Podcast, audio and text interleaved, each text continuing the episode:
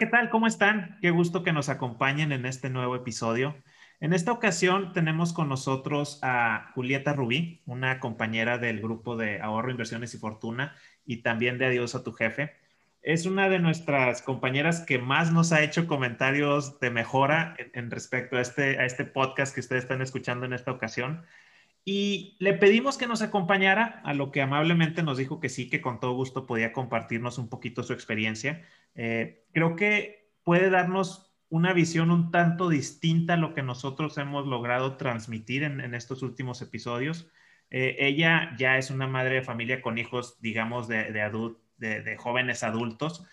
Y, la visión que, que tiene, que es muy similar a la nuestra, en el sentido que está buscando cómo hacer trabajar su dinero, cómo crear diferentes fuentes de ingreso o realmente cómo invertir, pues puede tener ciertas diferencias con lo que nosotros estamos viviendo, ¿no? Los que vamos empezando en el camino de las inversiones o que ya llevamos un pequeño camino recorrido, pues siempre es bueno escuchar otros puntos de vista. Y creemos que, vale la pena escuchar diferentes experiencias y diferentes caminos que han tomado otras personas, a lo cual Julieta pues amablemente dijo, sí, pues les comparto, ¿no? Ojalá que sea con mucho gusto. Este, y bueno, eh, en esta ocasión nos acompaña Ana. Hola, hola a todos, un gusto estar nuevamente con ustedes. También está con nosotros Karen. Hola, hola, ¿cómo están? Saludos a todos. Gracias, Karen. Eh, también está el pinche Agus. ¿Qué onda, pandilla? Muy buen día a todos. Gracias. Eh, nuestro querido JC. Hola, ¿cómo están todos? Muy buenas tardes. Y bueno, su servidor Alejandro Robles. Y, bueno, con esto terminamos la introducción. Le, paso la palabra a Julieta Rubí, que se presente, que nos platique un poquito de su historia, un poquito de su contexto. Y, bueno, pues empezamos. Adelante, Rubí. Sí, gracias amigos del ciberespacio. Es un honor estar aquí en Ahorro, Inversiones y Fortuna. La verdad, este, me siento muy, muy privilegiada de estar con ustedes compartiendo un rato una charla amena. Este, mi interés aquí en las finanzas, pues yo creo que sucedió hace, hace algún mucho tiempo. Este, yo estudié ingeniería y después me especialicé en una maestría en calidad, pero la escuela difícilmente te dan esa educación financiera y a veces en la vida pues se presentan algunas situaciones difíciles que tienes que enfrentar y no sabes cómo, ¿no?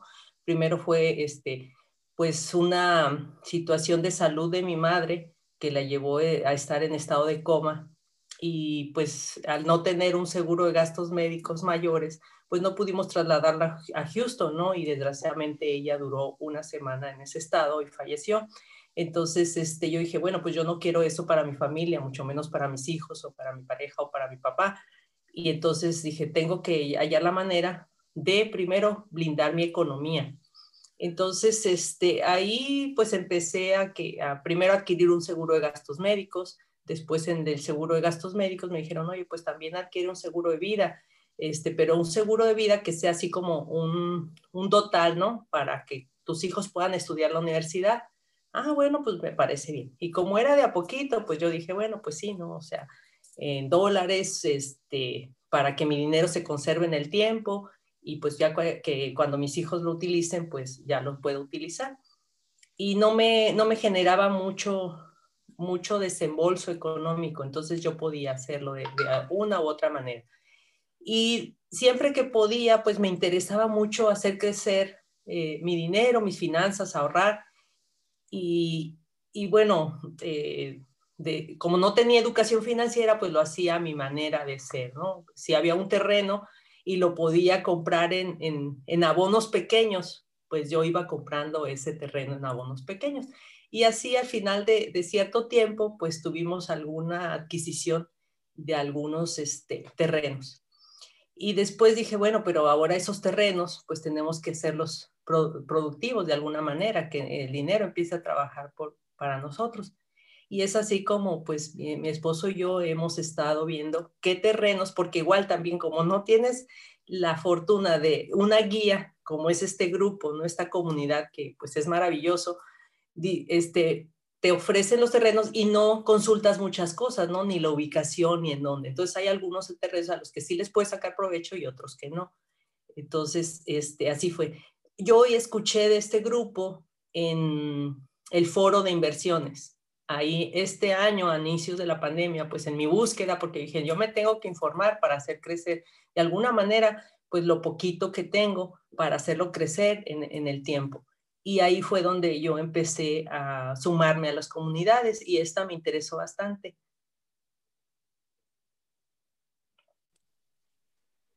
Gracias, Rubí. Este, creo que, lo que nos comentas de inicio tiene, tiene mucho, mucha relevancia en el sentido de, de, pasar por un, un, momento complicado familiar. A veces es lo que a uno dice, ching, pues no quiero volver a vivir algo así, ¿no? Que, que son temas delicados y sensibles. Dices, bueno, ¿cómo me aseguro que, que, que los, mi, gente cercana pues no tenga que vivir estas cosas? Este, yo me identifico no tanto por una tragedia en ese sentido, por llamarlo de una forma, este, pero si dices, bueno, pues si, si ves que, que, tus papás pasan por ciertas carencias o por ciertos problemas económicos, dices, bueno, pues yo, yo, yo como padre de familia, pues busco que mis hijos no, no, no, no estén, pues no vivan ese tipo de cuestiones. Y, y lo que nos dices después, en el sentido de que, bueno, empezaste a comprar terrenos o, o comprar un seguro, pues son pasos que, que, que creo que me lo dices y yo me imagino mucho a mi mamá. O sea, mi mamá ah, hizo eso. O sea, dice, bueno, voy, juntando lana y estoy trabajando, metiéndome una chinga y compro una casita que, estaba, que, que está a buen precio y la vas pagando, la vas pagando, la vas pagando. De hecho, todavía el año pasado estaba terminando de escriturar una casa que compró hace años. Este, entonces, y dices, bueno, vas haciendo un patrimonio, pero, pero definitivamente lo que, lo que a mí me llama mucho la atención es que tú pues sigues inquieta, ¿no? Dices, bueno, ¿cómo lo hago de una forma más eficiente? ¿Cómo, cómo logro hacerlo de una forma mejor? Bueno, esperemos que mejor, creemos que es mejor, a lo mejor, la mejor lo, que, lo que algunos de nosotros sentimos que funciona no le funciona a los demás. Este, gracias por, por, por compartirnos eso. Eh, le, le, voy a ceder la, la, la palabra a Ana. Eh, creo que Ana nos puede hacer ahí algunos, algunos apuntes, comentarios y, y te va a hacer una pregunta o algunas preguntas sobre, sobre lo que tú has vivido, ¿no? Ana, ¿nos ayuda? Hola, Rubí. Gracias. Hola, Ana. Oye, Rubí, mira, como bien sabes, pues a mí lo que me ha llamado mucho la atención y pues desde los veintitantos es, pues, oye, ¿qué voy a hacer para mi retiro, no? Entonces, mi, mis preguntas están enfocadas en, en, esta sección sobre eso, o sea, ¿a qué, a qué edad tú, tú te diste cuenta de decir, oye, tengo que empezar a, a poner dinero para mi retiro. Y el segundo es, ¿en dónde empezaste a, a invertirlo? O sea, que en ese momento, ¿qué, ¿qué instrumentos tenías a tu disposición y qué instrumentos has estado agregando a través del tiempo? Ah, mira, fíjate, esa es una pregunta muy interesante. Yo tenía una ventaja porque, bueno, curiosamente, inicialmente yo quería ser médico y pues por una u otra cosa, mis papás, no, este, éramos cinco hijos y pues mi papá dijo, no, pues es una carrera muy larga, estudié otra cosa.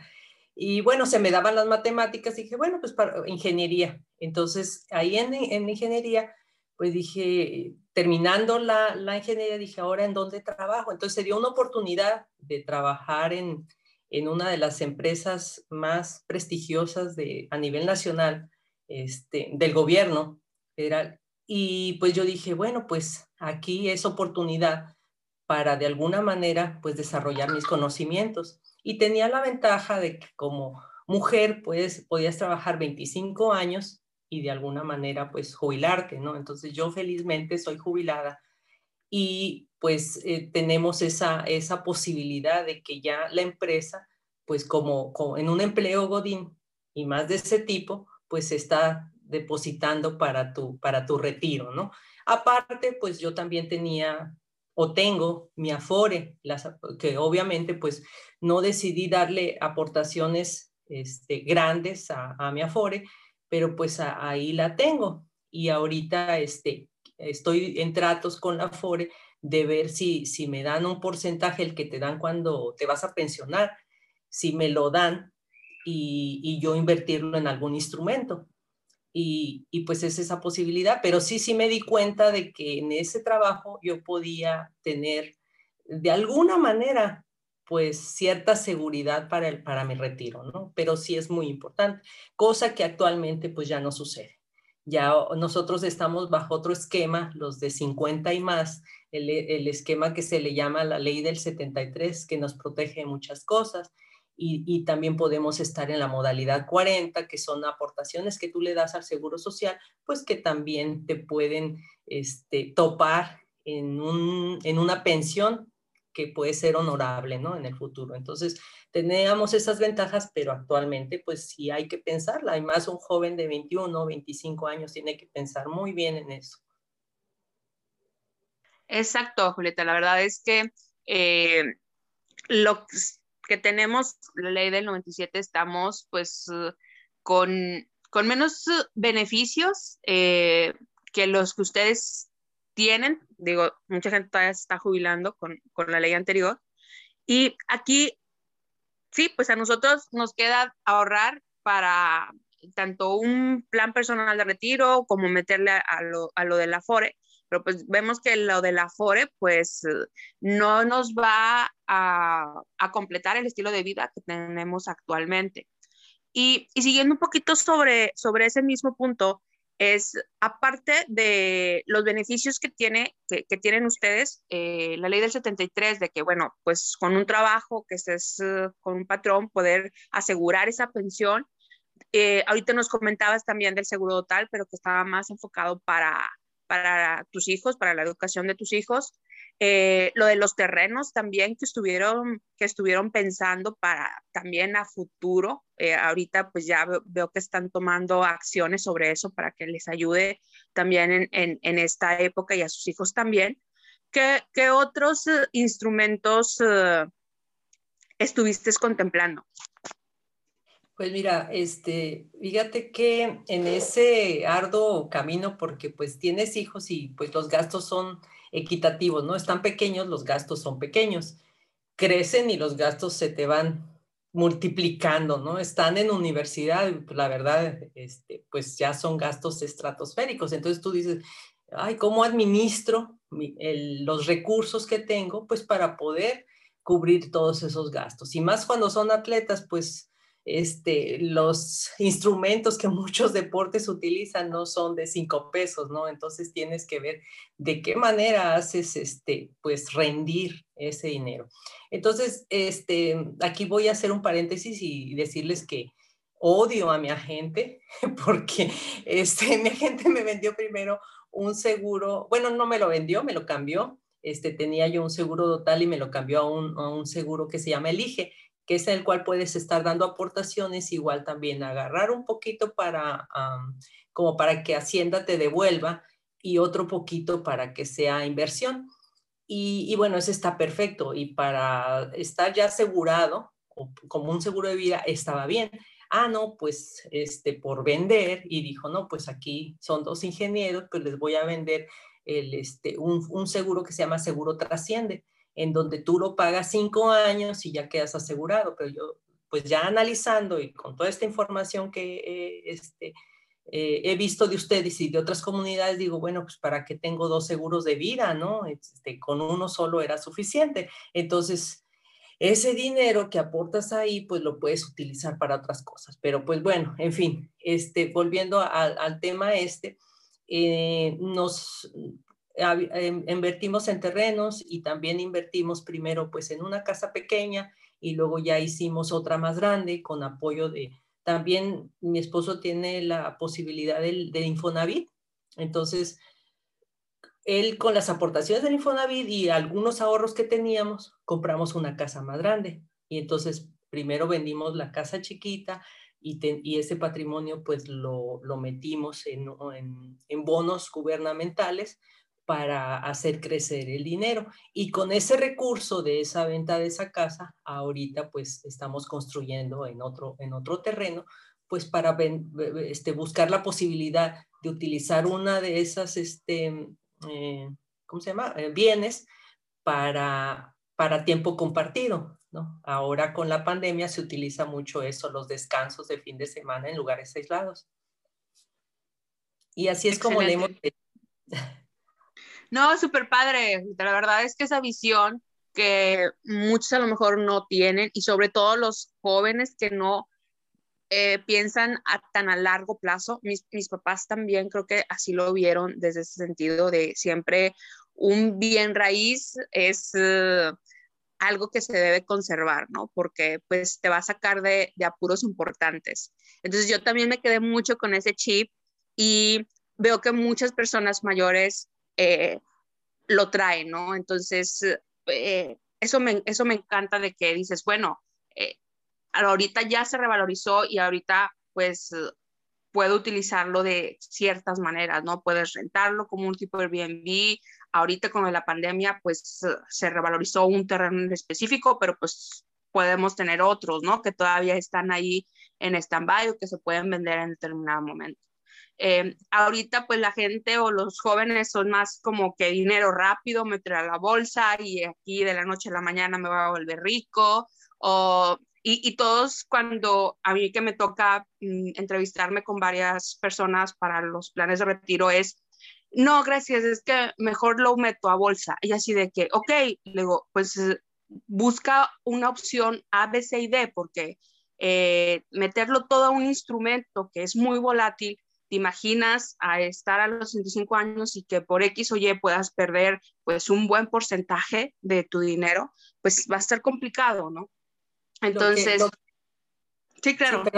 Sí, lo, lo, que pasa es que yo he visto que muchos eh, más jóvenes que yo, porque la ONU dice que todavía pertenezco a los, a los jóvenes, este, a la nueva clasificación, los más jóvenes que yo quieren comerse el mundo a puños, ¿no? Entonces, este, quieren dinero rápido, este, tener eh, gozos o, placeres también rápido y vivir el momento. Entonces, como que las cosas no, no, no son así, ¿no? Entonces, debes de ver, así como tú dices, Anita, este, muy acertadamente, ver varios esquemas. ¿Qué es lo que puedes tener a corto plazo, a mediano plazo y a largo plazo? Entonces, puedes invertir en bolsa aquello que no te duela perder. O sea, ese, esa cantidad que no te duela en un momento dado perder.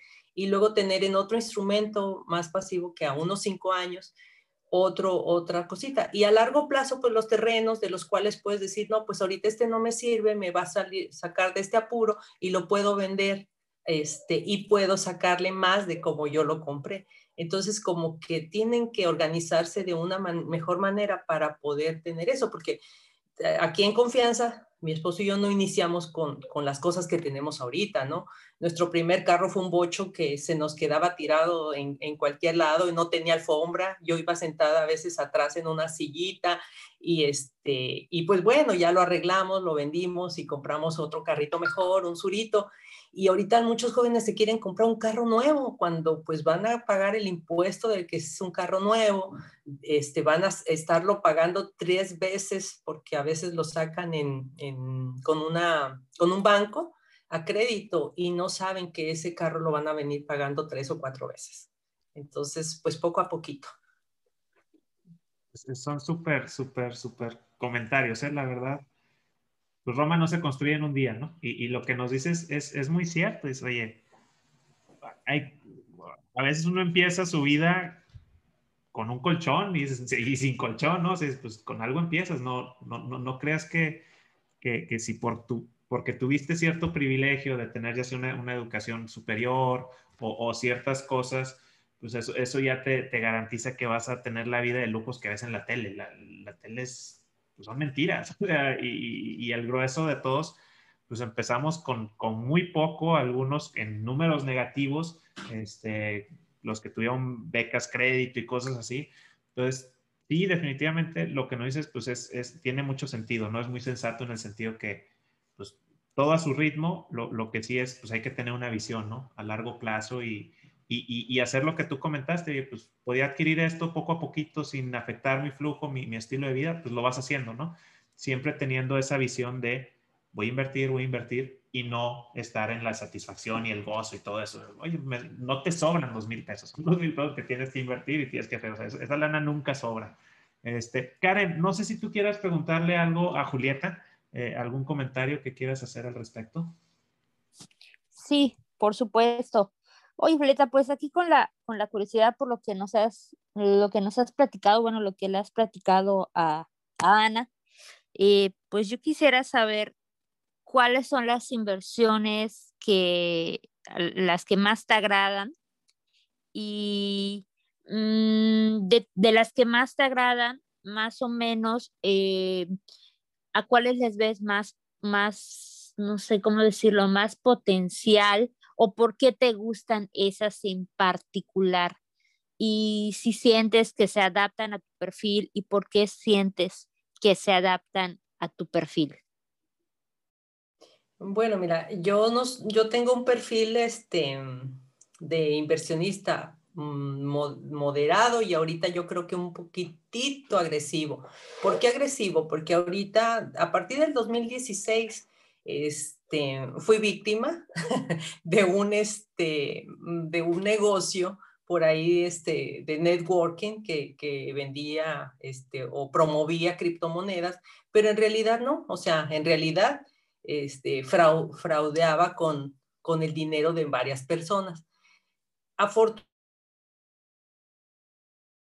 yo invertí mucho en el negocio y para mi buena suerte, este, en una reunión de esas de apertura que hicieron, me dijeron, oye, pues inviertes 250 dólares y, este, y entras al negocio. Y bueno, ese día en esa reunión yo me gané una computadora, entonces yo dije, bueno, pues ya, se, ya me regresaron esos 250 dólares. Ya de aquí lo que gane o pierda, pues ya es ganancia. Y entonces empezamos a hacer negocio, pero en el camino, pues yo empecé a investigar qué eran las criptomonedas, cómo se compraban y, y de qué manera este, adquirirlas. Y invertí en educación sobre ese tema. Entonces, ahorita también invierto en criptomonedas, específicamente un poquito en Bitcoin y un poquito en Ethereum. Y a mis hijos también les he estado diciendo que, que inviertan en eso. Pero a mí las inversiones que más me gustan por mi perfil inversionista son los bienes raíces, porque yo pienso que los bienes raíces se preservan en el tiempo y adquieren valor en el tiempo. Y aparte, pues son las transacciones como que más transparentes que, que hay. Ahora, si lo ves a futuro, pues dicen que el Bitcoin va a estar en los cuernos de la luna, entonces pues hay que invertirle, pero pues igual también lo que no te duela perder en un dado caso, que te tenga una bajada y que se vaya hasta, no sé, este, cuatro mil dólares, que sería una bajada. Este, pero pues sí, invierte lo que no te duela perder. Así es, totalmente de acuerdo con eso. Gracias, Rubí. Este, yo, digo, nada más quiero hacer una punta. Igual a mí me gusta mucho el tema de bienes raíces, como que ahí está, ¿no? O sea, es, una inversión que es, ahí está, ahí está el pedazo de tierra, ahí está la casa, ahí está el ladrillo, es, lo más, este, noble por decirlo de una forma, este, pero también, digo, puede ser algo que, que, toma tiempo, toma tiempo que, que, se aprecie, salvo que agarres oportunidades ya han desmovido en los asuntos. Este, pero yo, yo lo veo con, con, mi familia, mi mamá tuvo esa visión de comprar bienes raíces y, y ella tiene ese respaldo que, que, da tranquilidad. Este, entonces, está buenísimo eso. Agus, eh, te, cedo el micrófono para que le hagas las preguntas que... Gracias, Alex. Vengas a, a Juliet.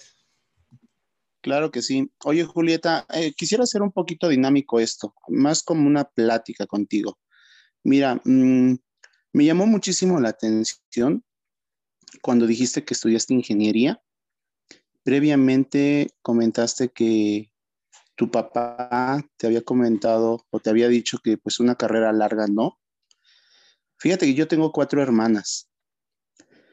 Eh, mis hermanas más o menos rondan los 50 años y entiendo un poco el contexto de el machismo de nuestra sociedad, de nuestra cultura. Y pues así como tú, Julieta, yo tengo una hija. Eh, esta, esta plática y esta duda o estas preguntas que te voy a hacer van orientadas a que yo te veo como una mujer empoderada, te veo como una mujer que sale adelante, eh, también te veo como una mujer que pues no ha salido este, adelante de a gratis o porque ya, como lo comentaste, tuvieras ahí el dinero. Eh, ya decir que pues, tenías un bochito y que empezaste desde abajo, la verdad es que es loable, te lo, te lo reconozco y la verdad es que estas historias a uno lo, eh, pues lo motivan, ¿no? A salir adelante. Pero bueno, la pregunta orientada hacia los hijos, ¿cómo, ¿cómo tú me podrías dar a lo mejor varios tips como padre para empoderar yo a mi hija? Porque, por ejemplo, también mencionas, ¿no? Que tu hija es deportista de alto rendimiento, no sé si sea ya su carrera o es a lo que se dedica al 100% o tengo otra carrera, pero a mí me preocupa mucho esto, que incluso yo sea un riesgo, un factor de riesgo como hombre y, de venir de, una sociedad tan machista. ¿Qué consejos me das a mí como papá para poder empoderar a mi hija y que, que mi hija sea una persona de, éxito? Fíjate que este es un tema bien sensible, ¿no? Pero bien importante. Este, mi papá, yo tenía la ventaja que mi papá, pues, es un pan de, un pan bimbo. Y aparte, pues, yo también siempre he sido así como que muy noble, pero muy decidida en las cosas que, quiero hacer. Y a mí siempre me ha gustado la escuela. Yo era de las niñas que en la escuela, en la primaria, secundaria, preparatoria, universidad, en todas partes, incluso en la maestría, siempre fui alumna de calidad. Me encantaba la escuela. Para mí leer un libro me podía pasar en el baño encerrada este, toda la noche si me gustaba un libro, ahí con una vela para no molestar a todos los demás pero esa hambre de conocimiento pues me fue como que abriendo las puertas. Y, este, y entonces yo le dije a, mi papá, para mí no era opción no estudiar, o sea, yo quería estudiar y una carrera. Y quería ser médico porque pues lo traía así de que yo veo a alguien en la calle, de hecho soy paramédico, y si lo veo en apuro, lo quiero curar. Me dice un amigo, es que tú lo ves a uno y lo quieres curar. pues sí, porque ese es, ese es lo que yo quería hacer, algo que yo traía ya en, mí, ayudar a las personas. Este, quería ser médico este, clínico. Pero bueno, estudié ingeniería porque me encanta la escuela. Entonces, yo pienso que como padre, uno siempre debe darle la apertura a los hijos. Este, mi hija, que hay una muy buena universidad, la Universidad de Sonora, en donde se estudia medicina, y mi hija me dijo, oye, yo quiero ser médico.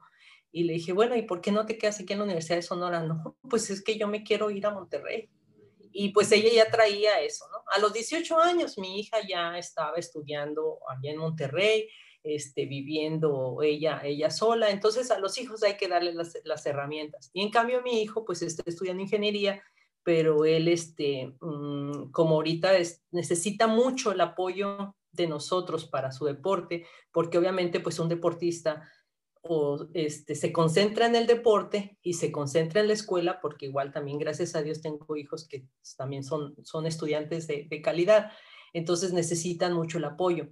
Entonces, eh, si mi hijo me dice, oye, ¿sabes qué? Necesito irme a un campamento de altura un mes, ¿cómo ves? Este, ¿Estás jubilada? ¿Me puedes acompañar?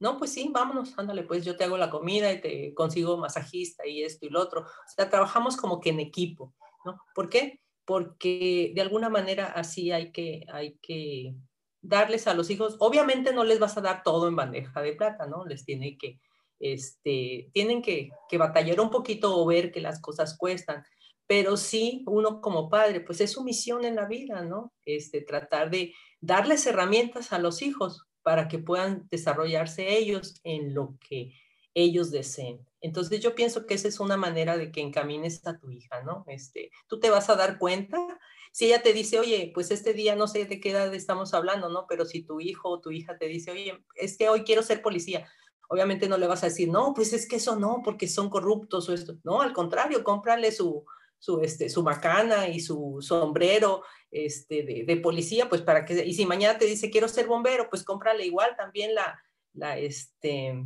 la, mm, la bombera y su, y su casco de bombero para que sea bombero. Y si mañana te dice médico, y así, entonces poco a poco tú te vas a dar cuenta en qué va a ir encajando, pero pues hay que irlos como que... Este, Oye, Roby, ¿y cómo, ¿y cómo les inculcas esa hambre de la que tú nos hablabas? Porque nos comentas, no se los dejas en charola de plata, pero ¿cómo les inculcas esa hambre que, pues que tú traes, ¿no? Ya no sé si por gen o por o, no sé, la vida te lo, te, lo, te lo hizo ver así, pero ¿cómo se los inculcas a ellos? Yo creo que el mejor, el mejor, el mejor este, eh, cosa que le puedas transmitir a tu hijo no es como que le dices todos los días, oye, levántate temprano. Si quieres que se levante tu hijo temprano, tú te levantas temprano. Si quieres que tu, que tu hijo sea organizado, tú vas a ser organizado. Si quieres que tu hijo lea un libro, tú vas a leer un libro. Y por ejemplo, ahorita, ¿no? Este, eh, oye, ¿y qué estás haciendo? No, pues estoy estudiando. Ah, ¿Estás estudiando, mamá? Sí, ¿qué estás estudiando? Pues ahorita estoy en un diplomado en finanzas con la Conducep. Ah, ¿y eso para qué te va a servir o qué? No, pues para seguirme capacitando en esto de las inversiones y seguirte dando línea.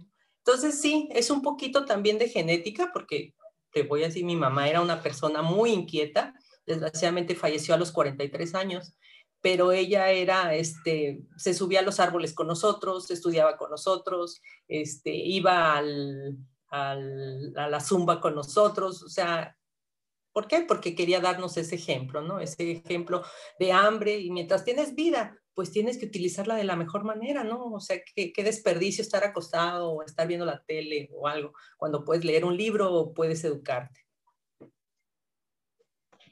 Excelente, muchas gracias. Ahí, quiero yo, yo nada más, este, creo que fuiste extremadamente clara en la, respuesta que leíste a Agustín. Eh, los hijos de Agustín y los míos están más o menos de, la edad. Yo tengo una niña de cuatro años, cumple cinco años, y dos cuatitos de, tres años que van a cumplir cuatro. Este, y, es, un, dilema, ¿no? Tú como padre de familia, como lo que tú dices, pero, es cierto, el ejemplo es el que arrastra. O sea, yo, yo, yo veía a mi mamá levantarse temprano, irse a la chinga, y, y ahorita para uno eso es como que ya es obligatorio, o sea, es, es tu obligación hacerlo, ¿no? Porque, porque así creciste.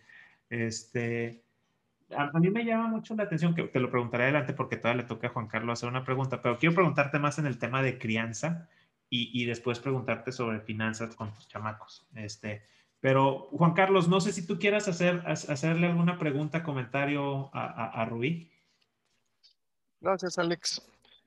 Oye, es súper interesante todo lo que comentas, tanto eh, en el tema de cómo empezaste a, acumular activos, este, a invertir y demás, y también esta parte de, de inculcar a, a, tus hijos y facilitarles también un poco esta parte de hacer lo que les gusta y para lo que son buenos ahí yo creo que, y, lo que yo quisiera preguntar es también, si tú tuviste un rol activo en descubrir sus talentos en términos de la observación que tuviste con ellos, o si ellos solitos fueron este, empujándote, ¿no? A, a decir, mira, pues yo, yo soy bueno en esto, ¿no? Y quiero hacer esto, porque también creo que ahí es bien interesante para los padres que luego no saben cómo, ¿no? Hacia dónde dirigirlos, si esperar a que el niño muestre interés o tú más bien irles mostrando e irlos llevando de la mano e irles este, dando esta, este pie a que, a que lo descubran,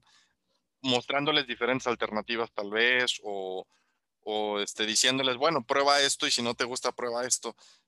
Porque eh, creo que son estrategias distintas y depende de la personalidad de cada niño. En tu caso, ¿cómo lo viviste e, esa parte? Y cómo lo compaginaste con que no descuidaran la escuela, porque luego también hay niños que les encanta hacer algo y ya descuidan todo lo demás porque pues están clavados en esto. Y es justo para darle continuidad a lo de Agus. Sí, fíjate, es una pregunta bien interesante y, este, y ahí te va. Eh, yo estaba en un trabajo de Godín, ¿no? Que entraba a las 8 de la mañana y salía a comer a la 1, regresaba a las 3 y salía a las 6. Entonces, pero yo no quería que mis hijos estuvieran este, después de la escuela eh, echando a perder su tarde en la casa, ¿no? Entonces quería que, que hicieran otras cosas. Entonces, como yo tenía un problema de fobia al, al, agua, yo dije, no, tienen que aprender a nadar. Entonces, desde chiquititos, o sea, mi hija tenía yo creo que escasos dos o tres añitos, y bueno, ya un sobrino mío que también este, unos años de su vida convivía mucho con mis hijos, que lo ven como su hermano mayor, él este, lo, lo empezaron a llevar al, al fútbol, al béisbol, a esto y lo otro, y yo dije, bueno, los voy a inscribir en un curso de verano que les van a dar gimnasia y les van a dar natación. Y entonces yo ahí los empecé a observar. Y mi hija súper encantada con el agua. Y mi sobrino igual, también súper friolento y encantado con el agua. De hecho, este muchacho ahorita este, lo, lo, entronizaron en el Salón de la Fama de la Universidad este, de Oklahoma, Bautista de Oklahoma, y se está preparando para Tokio. Este, es nadador, se llama Daniel Ramírez, mi sobrino. Entonces, él siempre ha sido un ejemplo igual también para mis hijos pero de alguna forma eh, yo me siento como que yo lo llevé de alguna manera a la alberca y ahí descubrimos el talento que este muchacho tenía para con el agua.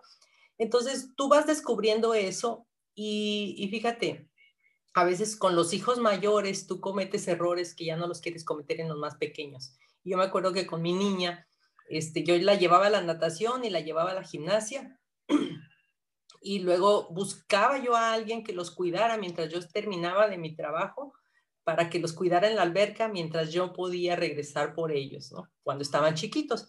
Ya cuando mi, niñita ya tenía como unos 10, 11 años, pues ya no era necesario porque pues ella ya podía ver a su hermanito de seis años ahí en la alberca, ¿no? Y las señoras ahí como que hacíamos una comunidad de que, oye, ¿sabes qué? Ahí te los encargo, me voy a ir a la chamba y ahí regreso y, y échales un ojito, cualquier cosa, pues me llamas por teléfono. Y sí, así fuimos encaminando a, mis hijos, este, pero obviamente yo tenía más, un poquito de más libertad en mi trabajo y yo podía hacer ese rol, ¿no? Este, pero mi esposo siempre ha estado también muy pendiente de, mis muchachos. Y sí, mi, mi, hija ahorita es, este, volviendo a la pregunta que hacía Agus, mi hija ahorita es científica, ella está haciendo un doctorado en Houston en nanomedicina.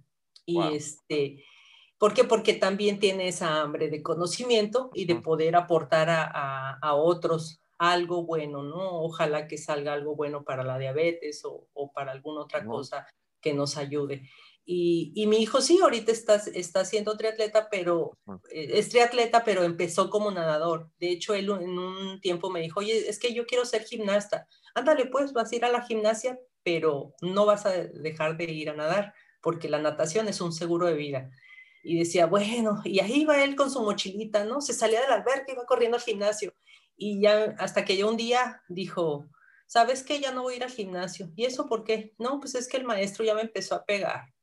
Y, y sí, no, pues ya dije, ¿cómo que le empezó a pegar? ya fui con el maestro y le dije, oye, pues, ¿por qué? No, es que tiene que hacerlo, él tiene mucho talento, pero sí hay que hacer perfecto.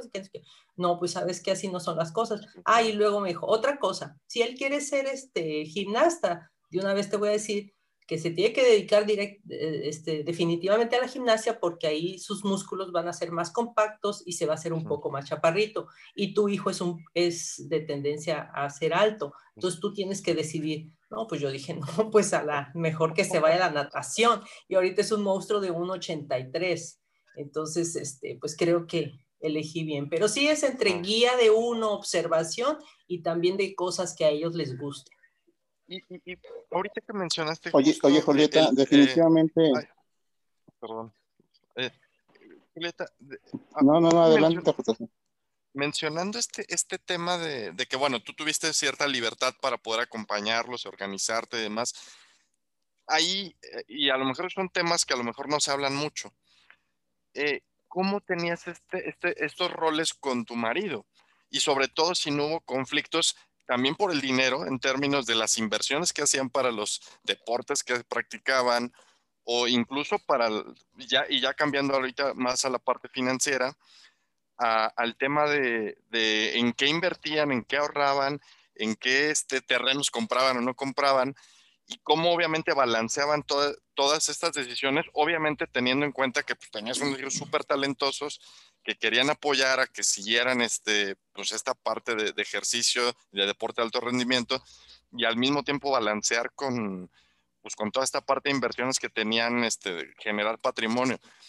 Y es una pregunta realmente que creo que muchos no quieren platicar, que es un elefante ahí en el cuarto en términos de parejas y el manejo financiero, porque luego pues tienes estos desbalances de parejas que son muy gastalones, gastalones unos y otros que agarrados y, y, siempre hay un conflicto por ahí que hay que mediar.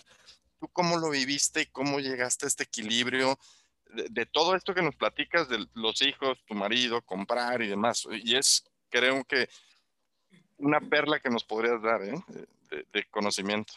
Sí, este, fíjate que eso es, un tema también bien interesante porque a veces son las discusiones de las parejas, ¿no? Y muchas personas, si no se ponen de acuerdo, pues truenan y, pues por eso hay tantos divorcios. Entonces, eh, fíjate que yo tengo la ventaja de que soy muy metódica. Entonces, yo, por ejemplo, decía, bueno, yo voy a, yo gano esto y de ahí, como yo siempre también fui, fui atleta, decía, de este, de lo que yo este, tengo de dinero, del recurso que me están pagando la quincena, voy a apartar tanto para las mensualidades de los entrenadores o para el gimnasio. y también voy a ver de qué manera me involucro ahí con las mesas directivas y eso, pues para ver y ir con el de la comisión del deporte a que nos haga un descuentito en la alberca, ¿no? O, este, o voy y busco a aquel eh, persona que dice que puede apoyar al deporte y le pido uniformes para todos o, o le pedimos algo para, para, rifarlo, para venderlo, para lo que sea y obtener recursos para, de alguna manera. Siempre estuve muy involucrada en ver este, de qué manera apoyaba también a mis hijos, a mi sobrino y a otros muchachitos del equipo, ¿no? Este, fui, fui parte de la, de la mesa directiva del, del, club de natación en donde estaban mis hijos, bien involucrada durante unos 10 años, yo creo. Fui, fui presidenta dos veces de la mesa directiva, precisamente por eso, porque quería yo de alguna manera que tanto mi hijo, mis, mis hijos y mi sobrino tuvieran las cosas y aparte yo trataba de administrar los recursos en la casa de tal forma que no se desperdiciaran. Este, te puedo decir no que no teníamos, no teníamos, este, perdón, gastos hormigas de, por ejemplo, este, gastar en sodas, pues no, nunca gastamos en sodas, ¿no? Este, fumábamos, pues no, ni mi esposo ni yo fumamos. Este, tomamos, pues, a, sí nos gusta un poquito tomar, pero pues igual también, pues lo poquito, Hace ¿no? un chorro de calor en Hermosillo, ¿cómo no van a tomar nada? Eh, pero yo pienso que sí hay que administrarse muy bien y decir, ¿qué es lo que puedo sacrificar para que mis hijos puedan ser de tal o cual manera? Pero no hubo choque ahí, entonces, entre que uno era gastalón, otro no. O sea, ¿sí se pusieron de acuerdo fácil en equilibrar gastos o, o hubo momentos de tensión que, que nos puedas decir cómo resolvieron? Que esa parte este, de resolución es complicadísima sí. luego, ¿no? Sí, fíjate que gra gracias a Dios mi esposo es muy administrado y esa es una gran uh -huh. ventaja, eso es una gran ventaja porque él decía, contamos con este dinero y este dinero se va a ir pues para el carro o para pagar la casa uh -huh. o esto y pues ya de ahí yo no me movía, ¿no? Y oye, ¿sabes uh -huh. qué es que el, este niño va a ir a un viaje a fulanito lado?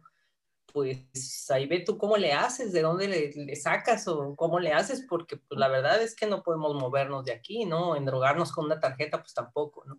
Entonces, sí.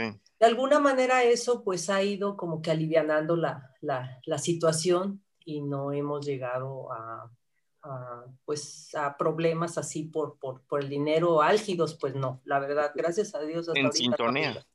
En Siempre sintonía. en sintonía. Uh -huh. Sí, sí, sí y aparte esa es una ventaja, ¿no? De que él es bien tranquilo y yo soy así como que muy, este, me quiero comer el mundo, ¿no? Entonces él como que es el dosificador o el catalizador para que el equipo se, se dé de alguna u otra manera. Y regresando a una de las preguntas, no sé si la hizo Agus o JC, de que dijo, oye, pues este, mmm, tu hija o tus hijos, eh, si no es un problema el, el no poner al, eh, atención a la escuela. Lo que pasa es que el deporte es una inversión y inviertes en eso. Los muchachos que, que hacen deporte son más enfocados, se ponen objetivos y son más disciplinados. Entonces eso les da cierta ventaja en la escuela. Obviamente decía un entrenador, es que, oye, yo no puedo poner de, ah, porque decía este, eh, su mamá, oye, mamá, es que mis alumnos no van a las clases de natación. Y su mamá le decía, oye, pues ponles de ejemplo a Jocelyn, que porque dicen que tienen examen. No, mamá, es que a Jocelyn no la, Jocelyn, mi, hija, a Jocelyn no la puedo poner de ejemplo porque ella es una niña fuera de contexto. Entonces, este, obviamente, pues sí, ¿no? Este, si hay que, uno como mamá o como papá, si tienes esa ventaja de que eres ingeniero, pues ayudarle con las matemáticas, ¿no? O, este, o si eres administrador, pues ayudarle con las materias de administración. No, buenísimo. Muchísimas gracias. Creo que la verdad es que eh, es un tema bien interesante y bueno, aquí creo que Agus trae una pregunta para darle seguimiento. la luz. No, no, no, para nada es pregunta, más bien ahí, Roby, decirte que te quiero de amiga, ¿eh? porque luego uno como papá y sobre todo en temas financieros, tiene uno dudas con los hijos y bueno, yo sé, no somos de la misma generación, pero a mí me gusta ser amigos de todos. Entonces, ahí tienes mi solicitud, Rubí. Gracias, oh, qué honor. No, lo que pasa es que este, siempre con las amistades y cuando eres transparente, este, porque hay mucha gente que es muy egoísta y se quiere todo su conocimiento, todo lo que sabe, se lo quiere guardar para uno mismo. Pero luego esas personas, ¿qué pasa? Les da así como que diarrea cerebral, ¿no? Porque tanto conocimiento y ya no tienen manera de, de cómo canalizarlo. Entonces, si puedes ayudar a otras generaciones a que no cometan los mismos errores que tú cometiste o auxiliarlos de alguna manera para que este mundo sea mejor, nuestro México sea mejor, pues ¿por qué no hacerlo, no? Entonces, este, a mí me encanta pertenecer a esta comunidad, a la comunidad de, de Héctor Sosa, de Adiós a tu jefe, porque la verdad es que aprendes un chorro, aprendes un chorro y muchas veces no sabes quién te da ese conocimiento o de dónde lo vas a obtener. Definitivamente. Oye, oye, Julieta, yo tengo un par de preguntas. Este, de nuevo, gracias por estar con nosotros. Es una plática que está bien sabrosa y nos podríamos aventar 10 horas aquí y te, esculcamos el cerebro y, y, nos llevamos mucho oro. Pero ahorita dijiste errores. ¿Qué error sientes tú que hubo, si es que hubo alguno que tú digas, chin, esto lo hubiera hecho distinto? En, la crianza o en, tu, o en tu tema laboral, quitando el tema del seguro, ¿no? Que todos cometemos el pedo sobre, bueno, o yo, yo, cometo el mismo error de sobreasegurarme, ¿no? Andar comprando seguros que ni sabes qué compras. Pero ¿qué, qué te hubiera gustado hacer distinto? Mira, en el tema de inversiones, yo pienso que debí de haber comenzado antes a realmente, por ejemplo, saber invertir en criptomonedas. Si yo hubiera invertido en el 2016 en Bitcoin, realmente con el conocimiento, si hubiera tenido el conocimiento que tengo ahorita en ese año, la verdad es que a lo mejor ahorita me estuviera riendo sola, ¿no? Más de lo que me río y más de lo que de lo feliz que soy, este estuviera mejor pero pues desgraciadamente pues por algo pasan las cosas y no obtuve ese conocimiento, entonces yo creo que ese fue uno de mis errores. El otro error es pues el del seguro, ¿no? Estar sobreasegurado cuando en realidad pues este, el invertir en ese seguro trasciende cinco años me ha quitado un poco de calidad de, vida y, tranquilidad. Este, que gracias a Dios ya lo, termino, lo terminamos este año, pero pues sí, este, sí nos ha de alguna manera mermado muchas, muchas otras cosas que pudiéramos haber aprovechado, invertido de mejor manera. Y en la cuestión de los hijos, este, y bueno, si, si mi hija escucha este podcast, me gustaría decirle que ojalá no hubiera sido tan dura con ella, ¿no? Este, creo que eh, con ella, por ser la mayor, como que era un poquito más dura y la hice muy, muy responsable. Y, este, y en el caso de mi hijo, no soy tan dura, y yo creo que a lo mejor y sí le estoy creando un problema, ¿no? Este, entonces a veces no venimos como padres, no venimos así como con un manual de decir, con este voy a aplicar esto y con este esto, porque pues la verdad son, los hijos son sumamente diferentes y lo que con uno aplicas, con el otro no lo puedes aplicar. Entonces, este, pero pues bueno, en el camino vamos mejorando y, y vamos aprendiendo y vamos haciendo mejoras en el camino. Súper bien, gracias por la respuesta. Y otra pregunta, a tus hijos, tú, tú les has hablado de educación financiera, Cuando, en, su crecimiento les decías, oigan, y, y, y, sobre la misma pregunta quiero hacer otra cosa. Tú, tú, dijiste que gran parte de tu, de tu carrera laboral, si no es que toda, pues tú fuiste empleada, fuiste Godín. Este, ¿Tu esposo también o, o, o, tuvieron algunos emprendimientos o siempre todo lo que lograron lo hicieron en base a administración de un sueldo que ustedes recibían de un patrón. Sí, fíjate que este, siempre hemos sido este, administrados, bien administrados con los sueldos que teníamos del, patrón y las prestaciones de los patrones. Y en la cuestión de, y bueno, de ahí han salido, pues que hemos hecho de alguna manera crecer ese dinerito. Este, sí he invertido en algunas, en algún, eh, en, algunos emprendimientos, mis hermanos son este, dueños de, de un negocio que se dedica al mantenimiento de edificios y a veces, pues, oye, ¿sabes qué? ¿Quieres invertir con nosotros a tanto porcentaje? Pues sí, invierto este poquito o, o esta cantidad y con ese rendimiento, ¿no? Y pues sí, sí, este, he recibido lo, lo, lo que me han prometido, pero así. Y, y en la cuestión de, este, de, mis hijos, los, eh, fíjate que mi hija cuando estaba en la secundaria un día llegó y me dijo, oye, ¿sabes qué? Me dijeron que si quería comprar acciones de la tiendita de la escuela. ¿Cómo ves? No, pues sí, ¿y cuánto te van a dar? No, pues que fulanita cantidad a final de año. No, pues sale, pues cómprate tres acciones. Y ya al final de, de, de ese año de la escuela, oye, fíjate que me triplicaron lo que, lo que yo invertí, no, pues a todo dar, pues el, el, año siguiente pues invirtió, compró más acciones y todo. Entonces, ella como que hizo, y luego de las becas que tenía, decía, lo voy a de alguna manera juntar y pues me voy a comprar una computadora. Ah, bueno, ándale pues. Y, llegó un momento en que, en que me dijo, oye, ¿sabes qué? Yo conseguí una beca del 50% del semestre. ¿Cómo ves? No, pues, pues a todo dar, ¿no? Y, y, pues ese va a ser un ahorro. Y obviamente, cuando llegó el momento en de que tenía que comprar un carro, me dijo, oye, ¿me das un semestre de lo que nos hemos ahorrado como para que pueda comprar mi carro?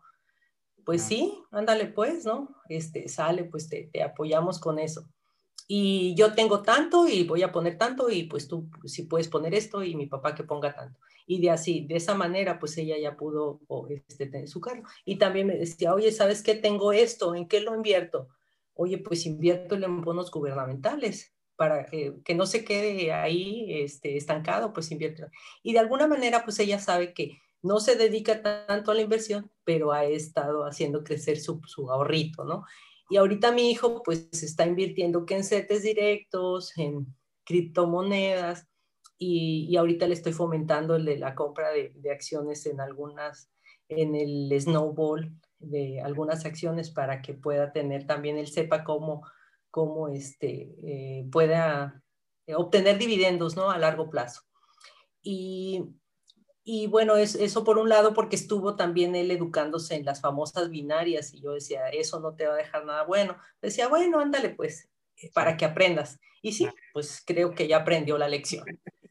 A golpes aprendemos, Rubí. Este, somos medio brutos a veces. Este, te hacía esas preguntas porque me acuerdo que, que nos has hecho los comentarios, ¿no? Que a veces puede que tengamos una visión un tanto sesgada del, del ser empleado, del ser godín, ¿no? Que dices, oye, yo en lo personal me encanta mi trabajo godín, o sea, yo, yo, yo, yo lo quiero y, y, digo, ojalá y pudiera jubilarme en ese trabajo godín, este, siempre y cuando me, me, sigan tratando también como, como estoy. Obviamente, si, si de repente, como decimos, Bitcoin se va a los cuernos de la luna, y dices, bueno, pudiera pensar en, en, en ya, ya decirles yo adiós por eso, pero no porque porque no, no me guste. Este, y, y bueno, en el tema de, de, la educación con los hijos, este, pues también es, es, un tema bien, bien interesante el cómo, cómo ayudarlos, ¿no? Y cómo incentivar el ahorro, inversión y, y, todo lo que, lo que esto conlleva.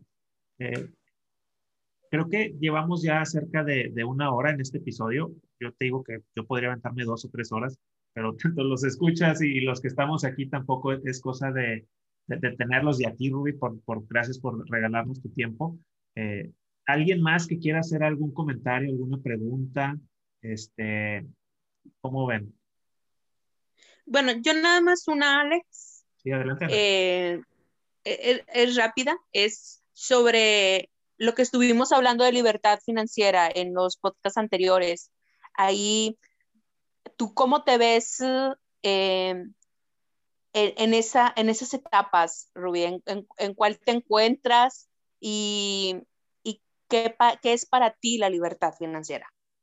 Mira, para, qué bueno que haces esa pregunta. Para mí la libertad financiera es estar tranquilo, que no tengas este, problemas, que, que tengas a los saboneros allá afuera cobrándote o las tarjetas de crédito que no te dejan dormir este, y, poder comprar o invertir en algo que, que, tú, que tú puedas y vivir de alguna manera tranquilo. Para mí eso es libertad financiera. Este, muchos eh, se inventan la libertad financiera como estar en un yate con un montón de modelos, tomándose no sé cuántos. Este, no, pues yo pienso que libertad financiera es estar tranquilo, dormir tranquilo y tener la conciencia de que a nadie le debes. Eso es libertad financiera. Y creo que pues ya hace algunos años decía una compañera mía, nosotros ya somos, ya tenemos esa libertad financiera. ¿Por qué? Pues porque no debemos y aparte pues porque este, estamos tranquilos. Completamente. Excelente. Muchísimas gracias, Zulita. A veces nos la complicamos tanto en definir algo y creo que a veces lo más sencillo es uh, lo mejor. Sí. Mantenerlo simple. Sí, este, híjole, Rubí, yo sí tengo muchas dudas que, que, te voy a hacer en corto en, tema de crianza, este, por, por lo mismo que, que, ya has recorrido un tema y, y, y uno dice, bueno, pues yo, yo, yo, platico mucho esos temas con, con mi mamá y cómo, cómo, lo hizo con nosotros y yo trato de hacerlo en ese sentido, en, en, que dices, bueno, darle todo lo que puedas al hijo. O sea, mi mamá, igual que como tú, a nosotros nos llevó a N cantidad de deportes porque andaba en, la chamba y dices, bueno, pues los aviento ahí para que no estén en la casa echándose a perder y que se vayan al club y naden y, y, tiren patadas y tiren raquetazos y hagan lo que tengan que hacer. Este, sí te crea cierta disciplina, yo creo. Este, y es un tema, ¿no? A veces como, como padre, pues como tú dices, vamos aprendiendo sobre la marcha este, y, echas a perder y lo que dices de, de, tu hija, pues yo lo veo con mi, con mi niña mayor, somos, que es una bebé, sea, tiene cuatro o cinco años y, a veces soy muy duro con ella y con los otros dos canijos, pues eres más barco porque es, no, pobrecitos, son dos bebés y, no, o sea, este, pero bueno, en el tema de, de, educación financiera, pues qué bueno que tus hijos ya los estás encaminando, este, que empiecen a ahorrar, que empiecen a invertir, el famoso interés compuesto les va a hacer maravillas. Si escuchan este episodio, este, métanle al CETE o métanle a un PPR o algo así y empiecen a meter 500 pesitos, 1000 pesitos y a los 40 años van a estar forrados en billetes. Entonces va a estar con ganas. Mm. Este, ¿Alguien más que quiera decir un comentario? Un comentario este, sobre lo que comentaba Julieta sobre la libertad financiera. Eh, yo estoy totalmente de acuerdo con eso. Fíjate que, que en efecto estamos en la, en la época de la satisfacción inmediata. Entonces queremos todo ya, todo rápido, todo instantáneamente. Y, y, eso que dices de que la libertad financiera, pues no necesariamente es estar en tu yate, no sé, recorriendo el Mediterráneo o algo así, sino que en efecto, a veces eh, Mm, perdemos de vista que eh, la libertad financiera más bien precisamente es no deberla a nadie eh, o tener deudas si acaso que son que tú puedes pagar y absorber sin que le parte el alma tu estilo de vida, desde luego, ¿no? En el momento en que las deudas ya, ya son incontrolables, pues en efecto, ya eres, ya eres este, preso de ellas y coincido totalmente en lo que dices. Este, en el momento en el que tú ya tienes una vida tranquila, que el dinero no es un, no es un obstáculo, que no debes y que te da tranquilidad y que tú sabes que eh, la capacidad económica que tienes te da tranquilidad y que no es un obstáculo para realizar tus metas, sueños y objetivos, eso es libertad financiera. Coincido totalmente contigo en eso. Me encantó lo que dijiste. Sí, gracias Karen. Y pues la verdad es que en este, en este asunto, en, en la vida, este, algo más relacionado con este tema es de que a veces las personas dicen, no, pues es que yo no quiero tener, ser Godín, pero si tienes también un negocio propio, le tienes que invertir más horas que las que le vas a invertir al trabajo Godín. Además del trabajo Godín, puedes echar a perder y otros asumen el riesgo. Y en tu negocio propio, echas a perder y tú asumes tus riesgos. Entonces, este, pues hay que, hay que ver, ¿no? Que a lo mejor se puede mezclar eso de que, bueno, uh, estoy en el trabajo Godín para aprender y luego monto mi propia empresa o mi propio emprendimiento y pues ya con todo el conocimiento adquirido en el trabajo Godín, pero le tienes que echar ganas a todo, incluso en las inversiones. No creo, no veo yo a Karen que en el negocio de las bienes raíces pues esté esperando a que los clientes le llamen, ¿no? Este, obviamente se levanta temprano, hace una agenda, hace un plan y, se memoriza lo que les tiene que decir para poderles vender o, o de alguna manera este, educarlos, ¿no? En ese sentido. Entonces, tiene sus pros y tiene sus contras. Y hay que disfrutar todo en esta vida. Yo pienso que hay que disfrutar el trabajo Godín y hay que disfrutar también tu negocio propio o tu propio emprendimiento.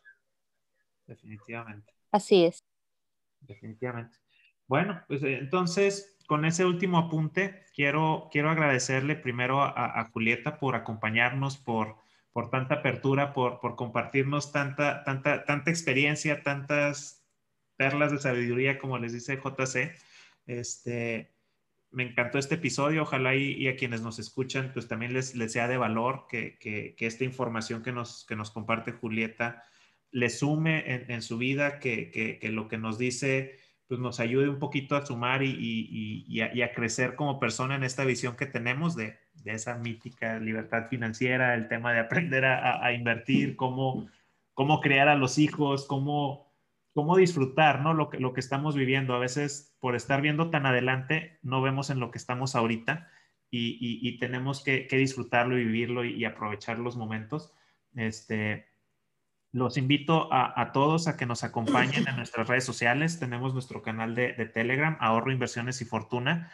Eh, también nos encuentran en Facebook como Ahorro, Inversiones y Fortuna. Nuestro sitio de internet, www.inversionesyfortuna.com.